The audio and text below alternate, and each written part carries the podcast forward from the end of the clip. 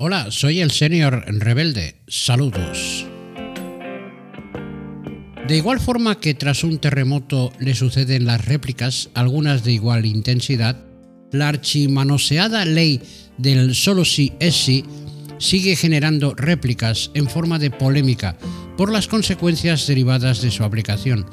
Y más llamativo resulta observar la prepotencia, soberbia y arrogancia de Podemos, creadores de la ley, con las cagadas flagrantes que contiene, que ha permitido 978 rebajas de condena, 109 excarcelaciones y cuyo trámite para reformarla ha sido recientemente aprobado, gracias a las votaciones de PP, Ciudadanos y PSOE, en el momento que grabo este podcast. El portavoz de los morados, Pablo Echenique, ha mostrado su rechazo a que PSOE y PP negocien una modificación de dicha ley que subsane los evidentes errores que contiene, calificando de incomprensible y gravísimo el hecho de que se negocien enmiendas entre ambos partidos. Doy por supuesto que siguiendo las instrucciones del mentor y guía espiritual de Podemos, Pablo Iglesias.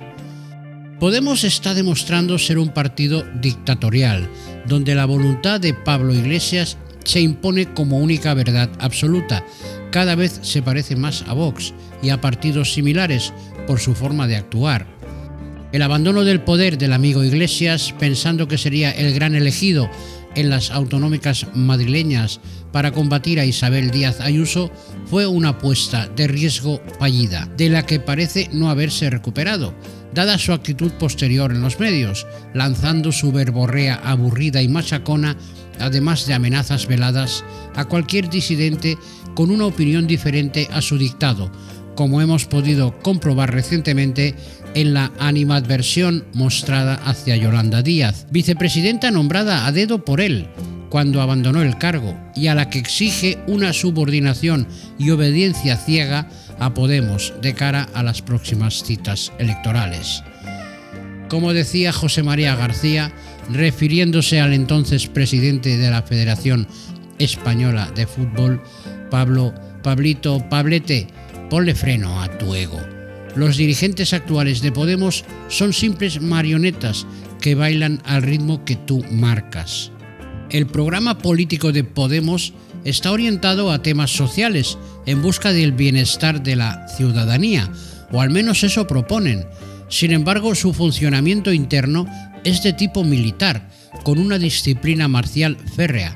Solo hace falta ver los abandonos de disidentes con los que no se ha contado para nada, ni tan siquiera escuchar sus puntos de vista. Si de verdad su objetivo es mejorar la vida de los ciudadanos y ciudadanas, no vaya a ser que Irene Montero me tache de machista, patriarca o directamente facha, hay que tener más altura de miras.